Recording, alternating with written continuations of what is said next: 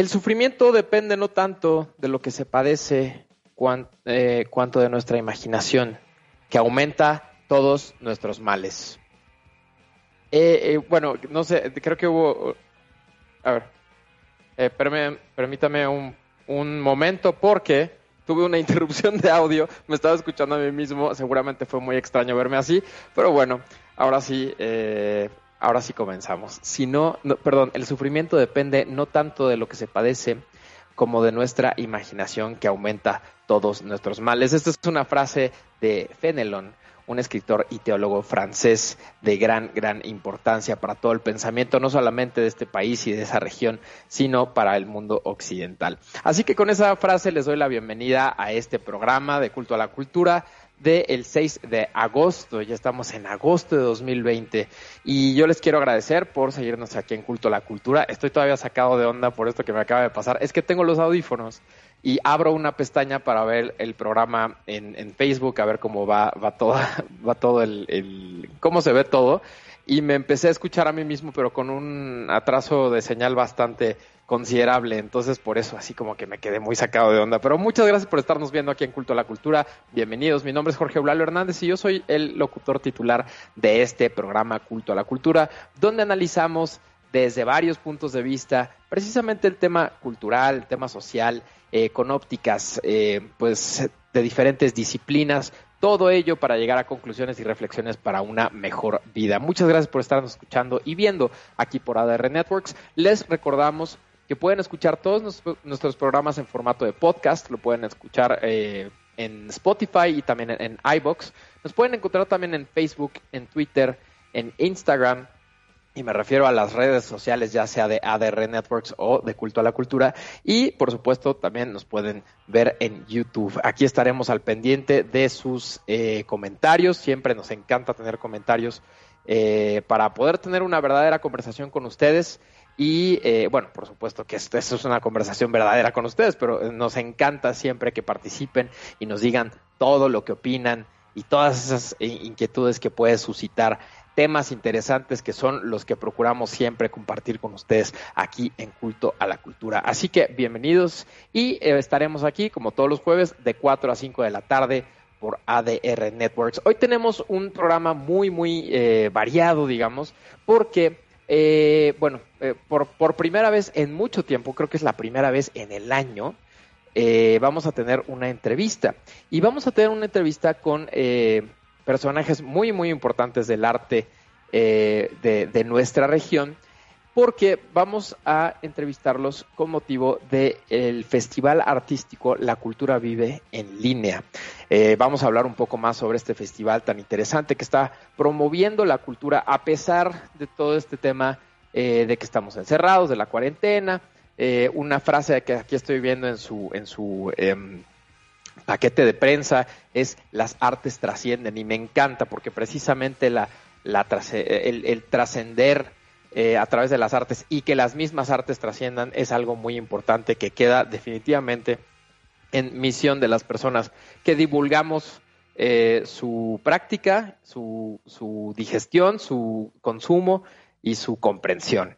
Eh, me refiero a la, cultura y al arte, por supuesto, ¿no? En esta ocasión vamos a recibir a dos extraordinarios artistas que yo anunciaré un poco más adelante, pero bueno, hoy tenemos un programa muy interesante precisamente por ello. Estaremos en el eh, tercer y cuarto bloque, o sea, la mitad del programa, hablando, eh, platicando con ellos y que nos cuenten eh, pues de, qué va primero el, festival, que me parece una iniciativa extraordinaria, y eh, también sobre sus carreras, su, su experiencia como dos eh, personas muy, muy especializadas en, sus campos, que es la escultura y la música, y bueno, pues hablaremos con ellos un poco más adelante. También hoy tengo preparado para ustedes una, pues una breve reflexión sobre la historia del budismo. Me pareció muy eh, importante.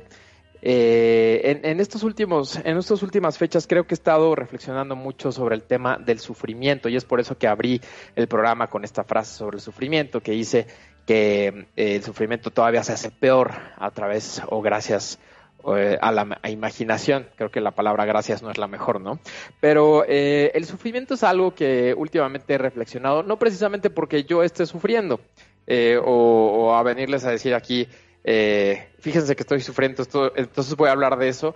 No, no se trata de ello, pero sí, se trata de observar al mundo y ver que en la ventana que nos permite verlo, cuando nos atrevemos a ver a través de esa ventana, eh, pues efectivamente hay mucho sufrimiento. Y creo que tenemos, tenemos poco tiempo para analizarlo, pero quisiera poner el tema sobre la mesa. ¿Por qué el sufrimiento?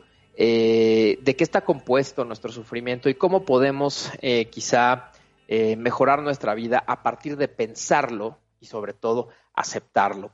Para platicarles sobre esto y para abordar este tema, yo decidí eh, compartirles eh, una cosa muy personal, que es la filosofía. Bueno, no es personal de que haya salido de mí, por supuesto, pero algo personal porque yo lo practico, eh, o sea, individualmente, que es la práctica de la filosofía budista. a partir de la filosofía budista, una de las preocupaciones más grandes que hay de esta filosofía y a veces llamada religión es el sufrimiento. El sufrimiento, digamos que es el tema central, el tema de preocupación mayor eh, de parte de Buda. Y es por eso que elegí que vamos a hablar sobre ese tema en este bloque y el siguiente. Así que eh, vamos a comenzar. Eh, hoy realmente, como tenemos una, una vaya, tenemos por primera vez en mucho tiempo la entrevista con, nuestros muy estimados artistas. Entonces voy a ocupar estos dos primeros bloques en vez de contar las, las efemérides y la, noticia de hoy. Vamos a comenzar con este bloque que se trata sobre budismo y en el siguiente les contaré aún un poco más.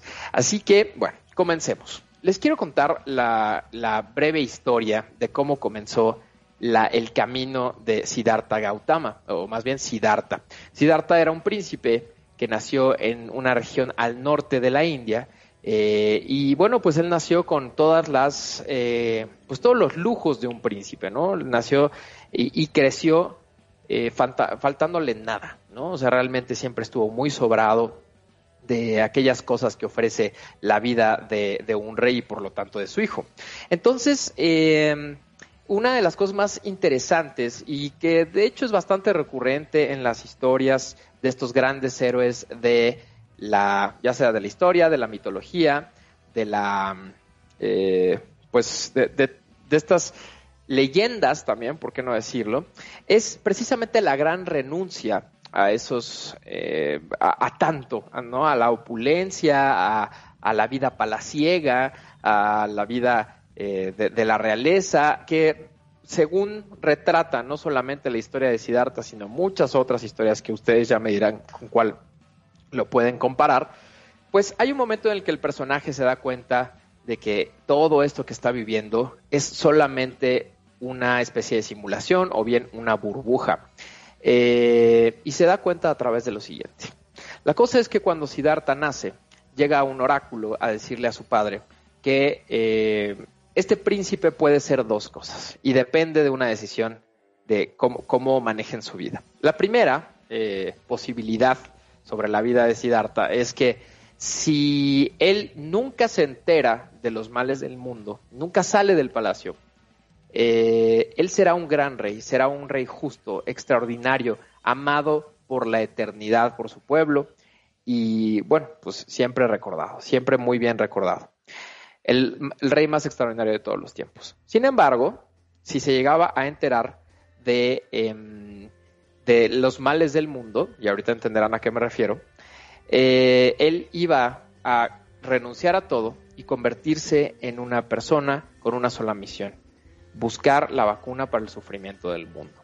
Entonces el papá se saca mucho de onda y dice, ¿saben qué? Cierran todas las puertas, como decía la canción, cierren puertas y ventanas, y eh, pues le da todo, o sea, de alguna manera eh, diseña un sistema en el que su hijo no se va a enterar del mundo exterior, todo va a estar bien, este, se, encarga de que haya puras personas jóvenes en el palacio, se encarga de que siempre haya doncellas eh, hermosísimas, que siempre todas las personas del palacio estén como de muy buen humor y que jamás se hable de las cosas malas del mundo, como puede ser la enfermedad, la muerte, la vejez y los males, los males del mundo como tal. Entonces así crece Siddhartha y un día escucha un canto, así desde sus, desde sus aposentos, escucha un canto a lo lejos de una mujer que se quejaba de los males del mundo y le da muchísima intriga. Estoy resumiendo mucho la historia, ¿eh? eh le da muchísima intriga y finalmente sale a escondidas con ayuda de, un amigo suyo, que era el que, em, digamos que manejaba la carroza, ¿no? El que manejaba ya los caballos. Sale y sale en tres diferentes viajes. En, el primer viaje, esta, bueno, en esta salidita clandestina que se avienta, eh, se encuentra por primera vez con un anciano y no entiende qué es esto, por qué está esta persona tan arrugada de la cara, por qué tiene el pelo blanco, por qué se ve, por qué camina tan lento, por qué trae un bastón, por qué tiene la espalda encorvada y bueno, pues su amigo el carrero le dice, esto es la vejez. En la segunda ocasión eh, ve a una persona enferma, lo ve tirado, eh, lo ve con algunas llagas en el cuerpo y le pregunta a su carrero, ¿qué es esto? Y dice, pues esta es la enfermedad y son cosas que no se pueden evitar. Y en la tercera ocasión, eh, en, ese viaje, precisamente ve cómo están velando a una persona y están llorando las personas alrededor de él. Y pregunta, ¿qué es esto? Y dice, bueno, pues es que la gente muere y esto es algo que no podemos evitar en la vida.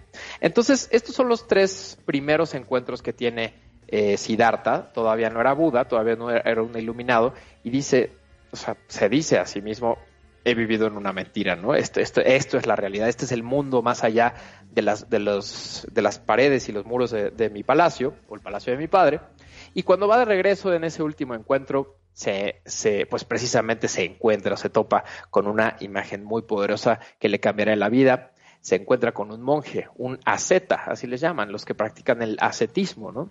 Una persona que está en meditación plena abajo de un árbol y, se, y le pregunta a su carrero, ¿qué, quién es esta persona o qué hace? Y, dice, y le dice su carrero, él, es un asceta y son personas que viven de la limosna, pero se dedican a la meditación, a la comprensión de la vida y a la reflexión de muchas cosas. Es en ese momento que Siddhartha decide cambiar su vida para siempre y escapar de su palacio y por lo tanto de su vida y de su linaje. Vamos a una breve pausa y ahorita les cuento la otra parte para llegar a una eh, a los principios básicos del budismo que nos pueden ayudar a comprender un poco un poco más sobre el sufrimiento al que estamos atados en esta vida y cómo podemos atenderlo a través de su reflexión. Vamos a esta primera pausa aquí en Culto a la Cultura. Muchas gracias por estarnos escuchando aquí por ADR Networks, activando tus sentidos. Continuamos aquí en Culto a la Cultura. Gracias por estarnos escuchando por ADR Networks, activando tus sentidos. Y seguimos con la historia de Siddhartha, que me parece muy interesante y muy bonito siempre compartirles. Eh, les contaba en este último, bueno, en el primer bloque, que fue en ese momento que Siddhartha se dio cuenta de que tenía que dejar la vida en el palacio. Tenía que dejar todas las cosas que él conocía para investigar, y creo que esta es una palabra muy bonita, investigar sobre la vida más allá de la comodidad. Y este es un lugar en el que, un momento en el que me quisiera detener.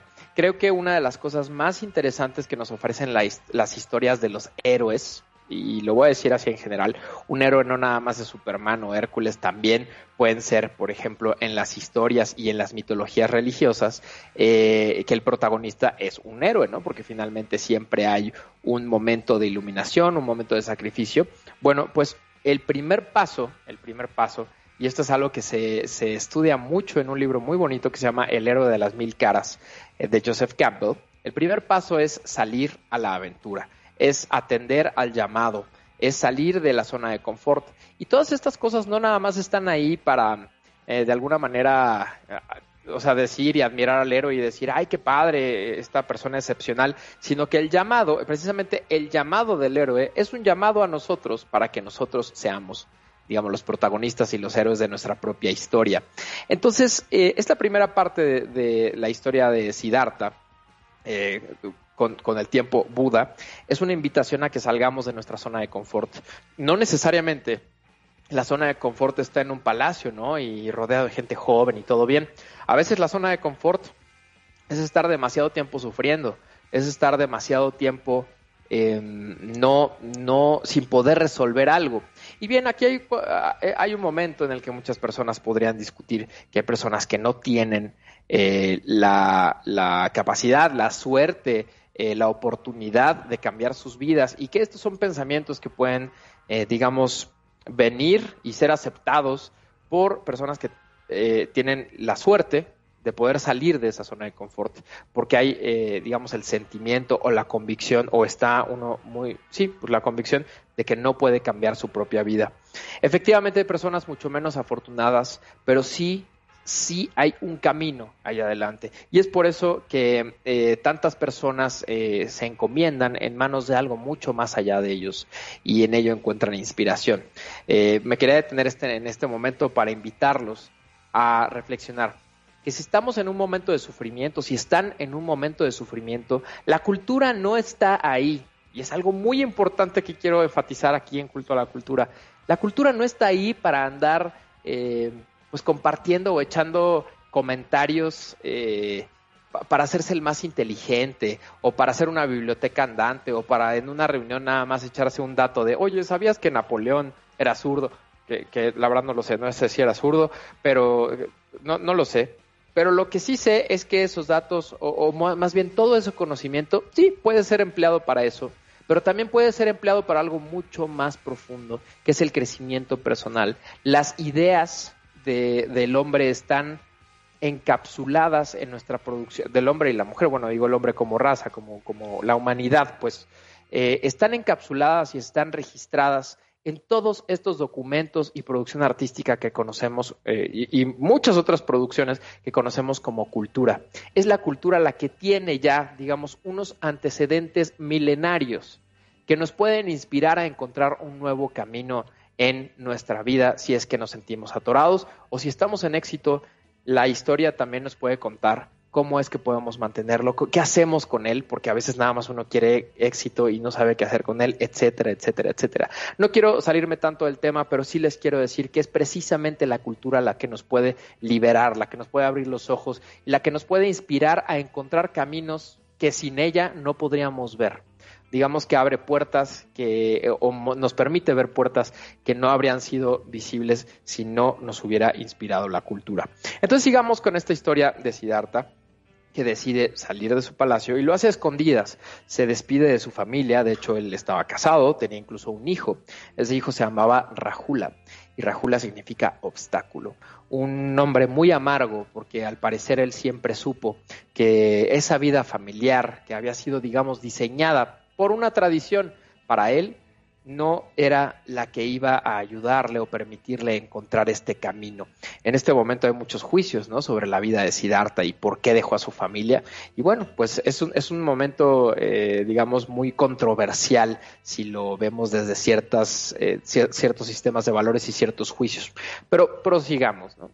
Entonces, se, se, se, escapa de su palacio, se corta una especie de chonguito que tenían, eh, que era un símbolo de, nobleza en esa región, y él comienza a practicar el yoga y comienza a practicar la meditación con, con un maestro en específico, con él tiene algunas diferencias, y entonces estas diferencias eran cuestiones ideológicas, le parecía que estaban haciendo muy poco estos maestros. O sea, ya que había aprendido eso, él decía, esto es muy poco y todavía no se llega a la respuesta que están buscando, entonces yo voy a irme por mi propio camino y con mi propio ritmo. Y él empieza a, digamos, practicar de una manera súper, súper extrema la meditación y el ascetismo, eh, a tal grado que hay algunas esculturas que son Buda, pues prácticamente un esqueleto con la piel pegada, ¿no? Ya está absolutamente eh, casi en un estado de inanición así terrible. Eh, y bueno, pues para él, y él lo predicaba, esa era una forma, ¿no? Como esta, esta especie de, filosofía que es muy común algún, en, algunas, en algunos sistemas, que es el sufrimiento del cuerpo para el enaltecimiento del espíritu, ¿no? O del alma en todo caso. Pero hay un momento que se acerca a un río para beber agua y no tiene energía, ya no tiene energía. Buda se está muriendo realmente. Eh, se dice que comía tres granos de arroz al día en un día y un poquito de agua, ¿no? Y con eso. Eh, y entonces, cuando se acerca el río, de plano no tiene energía y se cae, y pues se está ahogando, y una mujer lo rescata y le ofrece un plato de arroz. Y ante este momento, pues de plano, se come el plato de arroz, sus súbditos se quedan así anonadados y enojadísimos, porque imagínense, todos ñangos, ¿no? Todos flacos, y dicen, ¿este qué? Ya nos, ya nos traicionó, ¿no? eh, y se enojan mucho con él y lo dejan de seguir porque traicionó todo aquello que había predicado, cosa completamente comprensible. ¿no? Entonces en ese momento Buda entiende una cosa. Eh, y lo voy a decir de la manera más coloquial que ahorita se me puede ocurrir, ocurrir ni muy, muy, ni tan, tan el, budismo eh, a partir de ese momento es una filosofía de equilibrio, de balance, de que no debemos de irnos a los, a los extremos, sino que tenemos que encontrar este punto medio. Y me parece muy interesante porque al parecer los extremos son fáciles de lograr. Si ustedes lo piensan, los extremos son muy fáciles de lograr. Sin embargo, el balance y el equilibrio son muy, muy difíciles de conquistar. tenemos que estar calibrados, tenemos que estar afinados. Es algo que no es tan fácil de lograr. Y bueno, pues después de esto, él comienza a, tener meditaciones cada vez más profundas, hasta que un día se eh, propone meditar abajo de un árbol hasta entender el sufrimiento humano. Eh, y precisamente aquí es donde tiene la meditación de la iluminación, ah, debajo del ahora llamado árbol Bodhi, el árbol de la iluminación, y después de una serie de eh, capítulos eh, mitológicos muy, muy bonitos y muy interesantes que me gustaría tener más tiempo de compartirles, pero no lo vamos a tener, eh, él comienza a, bueno, se, se empieza a iluminar y hay diferentes expresiones de cómo es que se ilumina, ¿no? Que se le abre el tercer ojo, que, diferentes cosas. Miren, por lo que estoy viendo, si tenemos un poco de tiempo para que les cuente esto. Una de las cosas más bonitas que pasan en este momento de iluminación es que, eh, por ejemplo, ah, va a haber una terrible tormenta, ¿no? Porque al parecer hay algo que conspira en contra de, eh, la, de, Buda como, como posible iluminado. Hay algo que conspira, ¿no? Y en este momento de la historia no es tan claro. Pero conforme va pasando el tiempo viene una tormenta terrible. Y se le acerca a Buda una cobra de nombre Muchalinda. Se le acerca una cobra gigantesca, enorme, enorme. Piensa en una cobra enorme, enorme. Y parece que se lo va a devorar. Pero realmente cuando empieza a llover, la cobra lo cubre con su manto. Y entonces no, no, no se moja. Y también hay muchas historias eh, o muchos detalles, digamos, en este momento de la iluminación de Siddhartha, que hablan de que el viento no soplaba, que los mosquitos no, se acercaban, no lo picaban, no le hacía ruido, no nada, estaba como una especie de, de eh, con un halo de paz y de tranquilidad, pero esto por supuesto es un tema de eh, concentración. Y también, ah, algo muy bonito que pasa es que eh, hay una deidad que realmente es una representación de diferentes eh, tentaciones, que yo creo que les puede sonar muchísimo a otras, otras mitologías e historias religiosas, que eh, son tentaciones que les manda esta deidad llamada Mara. le hace ver cómo está demasiado delgado, le hace ver cómo es un mortal, le hace ver placeres carnales, o más bien le recuerda de los placeres carnales, eh, le enseña la, belleza de proyecciones que le pone enfrente de le pone enfrente. Y e incluso hay un momento de mucha violencia en el que trata de aniquilarlo con unas flechas pero estas flechas se convierten en rosas cuando pegan con o sea tocan el cuerpo de Siddhartha ya para entonces un iluminado, una persona que ya tiene como este conocimiento y sabiduría que van mucho más allá de lo que podría comprender un mortal que no se ha, eh, digamos, eh, propuesto comprender estas respuestas. Entonces es ahí cuando se considera que él encuentra la iluminación. Y justamente aquí llega a cuatro eh, reflexiones muy importantes que son los, las cuatro nobles verdades y los cuatro pilares del budismo. Y con eso vamos a terminar este bloque el sufrimiento existe y es, eh, y es algo inevitable, es parte de nuestra vida. Me parece muy, muy importante e interesante que siempre lo recordemos, que si nosotros luchamos en contra de la existencia del sufrimiento, no estamos, eh, digamos, aceptando del todo que la vida en parte tiene algo de sufrimiento, más y menos, pero lo tiene. Segundo, que el origen del sufrimiento es el deseo. Y piénsenlo bien, hagan este ejercicio espiritual, mental, psicológico, incluso racional y filosófico, intelectual, de pensar si efectivamente el deseo, estas cosas que deseamos nos hacen sufrir, no piensen nada más en cosas materiales, sino puede ser algo tan profundo como desear que la realidad fuera diferente. Y vean qué, interesante es esta conclusión a la que llega. El tercero es que para cortar el sufrimiento habrá que cortar el deseo, que es algo que es muy, muy complicado si ustedes ya pensaron en el segundo. Y el cuarto es que hay un camino para eh, eliminar el sufrimiento de nuestra vida y ese camino es el camino del budismo que realmente se conoce como el noble sendero octuple, que ya tendremos otro momento para practicarlo, para platicarlo y para practicarlo también, por supuesto. Pero esas son las cuatro nobles verdades que son el fundamento del budismo y espero que en algún momento, sí, yo espero que la siguiente semana digamos que tengamos otro capítulo del que hablemos un poco más sobre la, la evolución y el desarrollo de esta ideología y cómo es que lo podemos practicar no necesariamente como una religión, sino como una filosofía de vida. Aceptar el sufrimiento, aceptar que tenemos mucho que trabajar, pero tenemos que digerir la vida como realmente es. Una vida de bondades y de, cosas que no son tan buenas y de sufrimiento, pero también de mucho placer y mucha alegría. Eh, vamos a nuestra siguiente pausa y ahora regresamos aquí en Culto a la Cultura. Yo soy Jorge Eulalio Hernández y están aquí en ADR Networks, activando tus sentidos.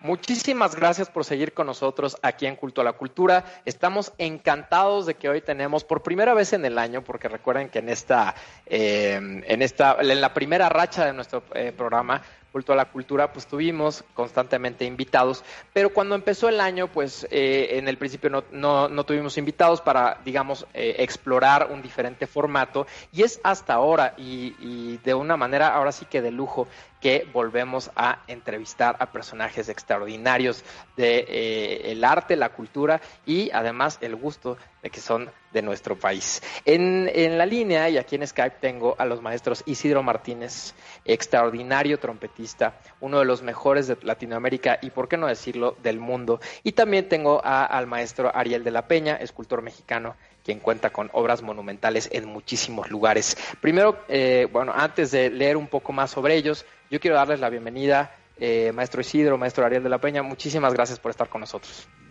Gracias por la invitación, un saludo y un abrazo para toda la gente que nos está viendo. Gracias. Muchas gracias a ustedes. Eh, podemos, sí, sí tenemos aquí en la línea, en línea al maestro Ariel de la Peña o sí, claro. ah, perfecto, perfecto, perfecto. Es que no había escuchado no, no, estaba seguro si aquí lo teníamos. Pues muchas gracias por formar parte aquí del culto a la cultura.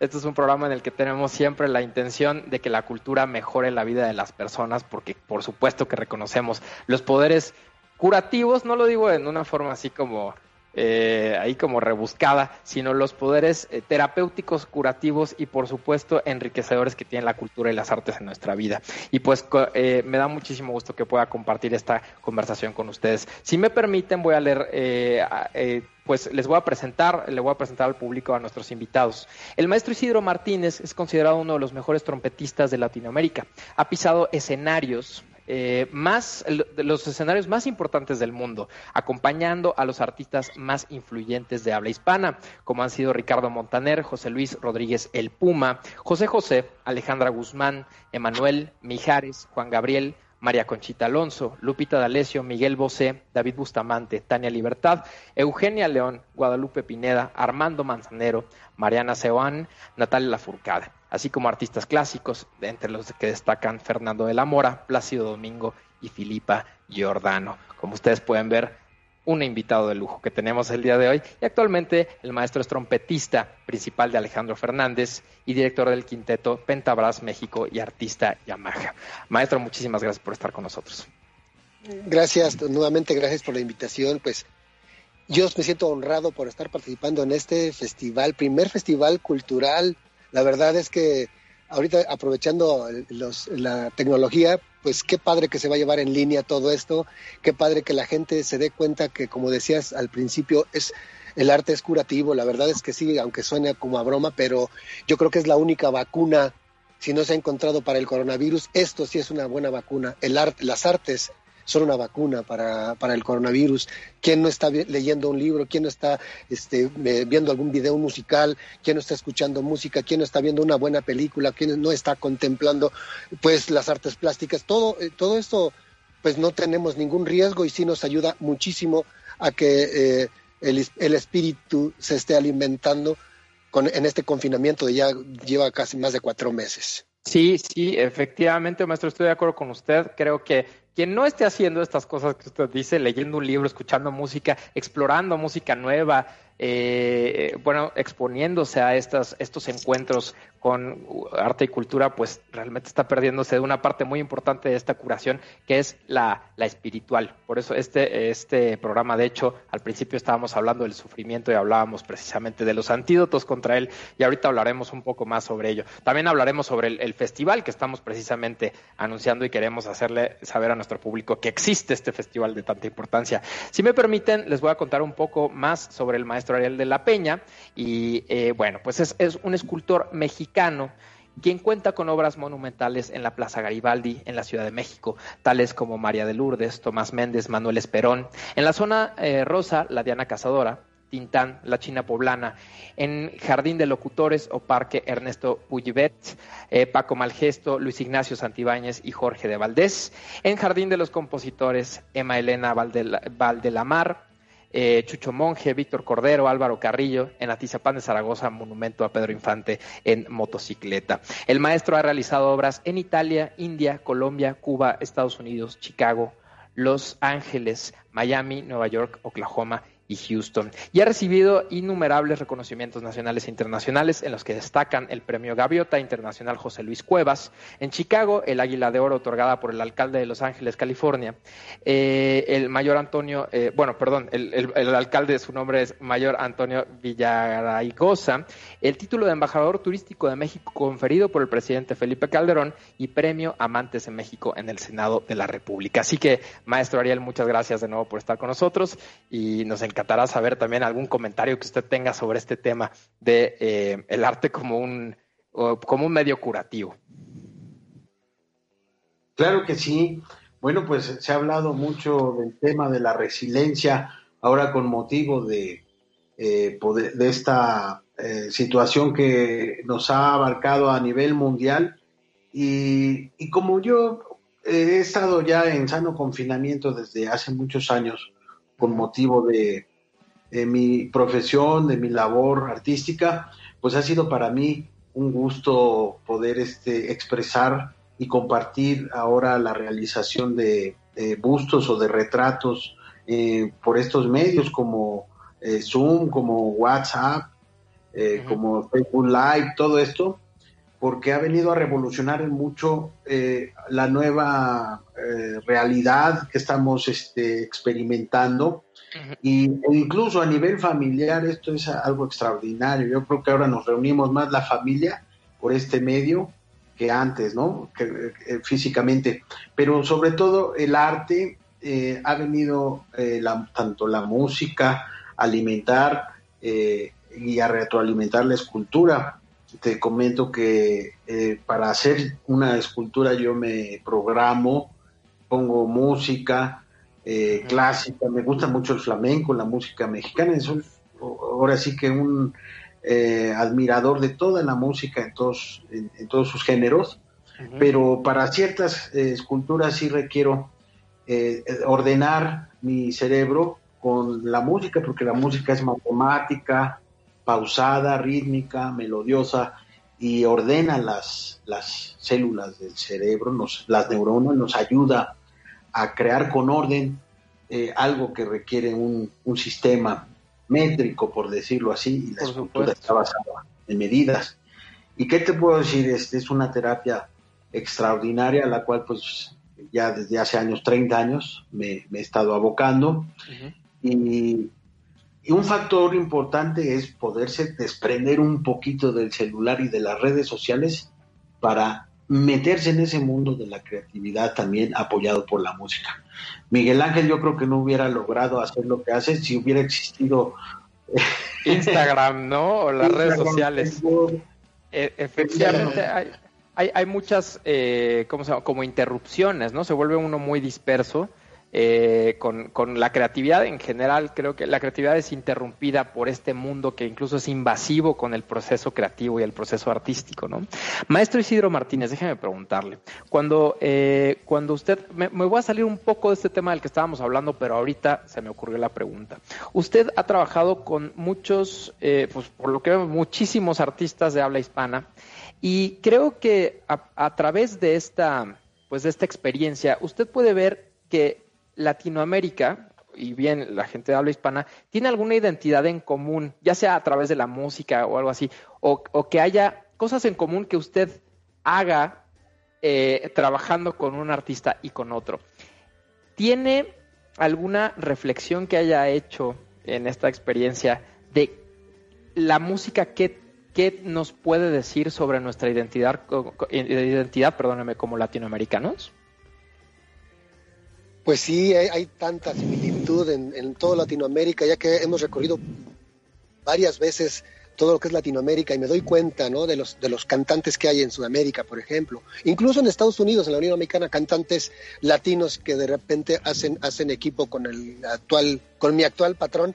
Eh, convivimos mucho, sobre todo con los músicos de Mark Anthony, que de repente hacemos iras con ellos, compartimos muchísima la, idea de la música, aunque son géneros distintos. Yo estoy en, una parte eh, más o menos entre lo, de, lo de mariachi, música mexicana, pero mis participaciones no son tanto con el mariachi. De repente toco cosas con el mariachi, pero son más como solista de pop, porque se me contrató por ese lado. Sin embargo, yo participo mucho con el mariachi y este y los comentarios de los músicos que tocan salsa como como como Marc Anthony o como Chayanne, o sea, otro, género de música, eh, las impresiones que, que, tienen de nuestra música, de lo nuestro, es que les hierve también la sangre con escuchar el mariachi. Cuando se escucha el mariachi en Colombia, en Argentina, en este, en Estados Unidos, les hierve la sangre. En Japón y yo cuando escucho salsa, Sí, cuando escucho salsa me pasa lo mismo, no soy salsero. Sin embargo, en ocasiones me han invitado a grabar salsa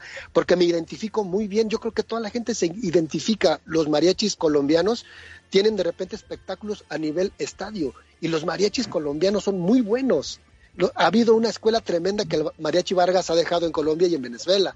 Entonces, ha habido una retroalimentación entre nosotros, países hispanos, incluso en España, que admiran muchísimo, muchísimo la música nuestra. Yo creo que en todo el planeta, pero donde me consta es en esos lugares que te digo, todo lo que es Latinoamérica y España, incluso en Japón, la verdad, ahí son pero súper admiradores de, Japón nuestra he escuchado música. Que tienen, que tienen una gran afición por ello. Hay mariachis de mujeres japonesas, por ejemplo. Dice que hasta visualmente interesante, ¿no? O sea, me refiero a que es, no es algo común que ver y y debe de tener una estética muy diferente y hasta una identidad y una ejecución musical muy, muy particular. Sí, aunque son este, muy meticulosos para copiar la música, incluso la salsa, el mambo. A mí me ha tocado ir a participar allá con, la orquesta de Pérez Prado, pero yo he escuchado orquestas de mambo que suenan mejor que nosotros. O sea, tienen más bien montado los mambos, pero son, son unas maquinitas, obviamente. Sí. Pero suenan muy bien, la verdad es que suenan muy bien. A mí me da pues, mucho gusto que admiren pues, la música de acá. este claro, y últimamente creo que la música latina, quizá impulsado por otros, eh, por otros géneros, pero la música latina e incluso la identidad latina ha tenido un boom en los últimos años, ¿no? Le digo, quizá impulsado por otros géneros y por otras cosas. Yo creo que de repente fenómenos culturales como bien podría ser Sofía Vergara y Daddy Yankee, de repente como que hacen como mayor popularidad eh, en el mundo sobre la identidad latinoamericana, pero cuando la gente realmente se interesa por ella, nos encontramos con una identidad muy bonita y creo que nos recuerda a los mexicanos, no sé si están de acuerdo conmigo, que somos latinos y que tenemos esta sangre que, nos gusta. Eh, pues no, no, yo creo que una forma muy reduccionista de decirlo es la fiesta. No, nos gusta sentir las cosas profundamente. Y yo creo que en esta conversación que ahorita, bueno, esta respuesta que le agradezco mucho, maestro Isidro, yo quisiera preguntarle al maestro Ariel de la Peña, eh, pues creo que quedamos en esto. Eh, el, arte nos permite tener una conversación, una conversación con quien escucha o bien con quien recibe sensorialmente las obras o las piezas que nosotros estamos como eh, pues exponiendo como artistas, ¿no? Entonces su obra, maestro Ariel, eh, es pues escultórica y por lo tanto eh, visual también sería como un tema de texturas, ¿no? Un tema de texturas que precisamente se pueden percibir a través de la vista. Esto de que se llama de repente el arte retiniano, ¿no? Le hablan, le, dicen así, pero ¿qué conversación tiene usted con el público y qué, qué, qué, qué procura, eh, digamos, eh, expresar con ello, porque yo veo que tiene muchas eh, estatuas que son sobre personalidades de nuestra identidad eh, como mexicanos y latinoamericanos. Entonces, ¿qué conversación tienen sus esculturas con las personas que tengan la suerte y el gusto de presenciarlas? Pues mira, tocaste un tema muy interesante que es el tema sensorial del tacto, de las texturas. Tuve una experiencia en el marco de una exposición que tuve en el Metro Pino Suárez que se llamó Los Ateliers del Metro Pino Suárez, donde un grupo eh, de gente invidente llegó a conocer eh, personajes como eh, Chucho Monje o, como algún compositor por medio del tacto. Y eso es muy interesante porque la, la, escultura, a diferencia de la pintura, está también al alcance de la gente invidente. Eh, tuve una exposición también en Los Ángeles, donde me acompañó mi amiga eh, Cristal, eh, que es invidente, que es cantante, y que me ayudó a colocar los cuadros y mediante el tacto descubrió o percibió las formas y me dio su sentir. Fue muy importante, muy interesante. En la India también tuve esa experiencia cuando hice el busto de Sai Baba, que yo quería regalárselo, pero Mm, definieron que lo íbamos a llevar a un lugar, que es una clínica de niños invidentes eh, patrocinada por, por el ASRAM de, de Sai Baba, y llegué y fue una experiencia extraordinaria. los recibir con platillos, música y vayans, que le llaman, son las alabanzas, y, a conocer a, a, su benefactor mediante el tacto. Fue algo extraordinario y además, pues algo diferente. Eh, eh, para mí el expresar por medio de una obra plástica el retrato de un personaje muy conocido, pues es un compromiso muy importante porque pues ya sabes cómo somos los mexicanos. No, pues no se parece o que es tal o fulano, ya sabes. Oye, que Benito Juárez parece extraterrestre. Me preguntan un día por eso era discípulo de José Luis Cuevas, digo. Es el estilo. En realidad, en esto de lo que es... Eh, ¿El escultor de ese, de ese busto de Benito Juárez era discípulo de José Luis Cuevas? No, no, no, fue una referencia alusiva a que se parecía un poco a los dos. Ah, ya, ya, ya, ya, ya, ya, ya. Sí, sí, sí. Un, poco irónico, pero... Sí, sí, sí. En realidad es un compromiso muy serio lo que es hacer una figura eh, digamos, dentro de la escultura, lo que es el figurativismo es lo más acercado a la realidad, lo figurativo. En este caso, pues el compromiso es mayor, porque si no se parece, tenemos un pueblo que, que, es buleador. Sí, y que quizá no comprende que el, el retrato no va, más allá de, que algo se parezca, es también expresar la personalidad. hay, libertades artísticas y creativas que tiene el que ejecuta esto, no nada más es copiar y pegar, ¿no? Así es, que hay eh, la variedad de interpretaciones. Rodán, por ejemplo, no era muy eh, anatómico en su expresión, pero sin embargo la fuerza que tenía de, expresión, aunque una nariz no correspondía al canon de geometría del rostro y todo esto, lo transmitía mediante la fuerza. Y, muchos artistas lo han logrado, Siqueiros. Este, Siqueiros es una... Sí, claro.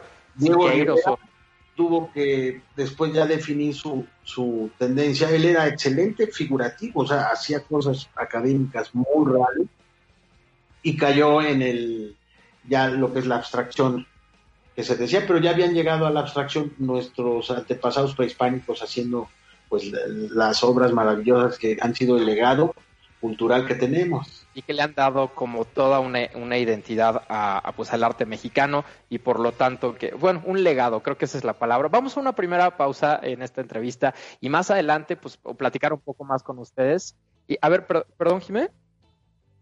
Ah, que ya hay que despedir. Ah, bueno, hay que, hay que, bueno, hasta acá llega nuestro, nuestro programa, por lo que vemos, por, por un atraso que tuvimos ahí, pero quisiera nada más, así rápido, tenemos un minuto, eh, invitar a nuestro público a un festival, a este festival precisamente del que forman parte eh, los maestros Isidro, eh, permíteme, es que aquí tengo la información.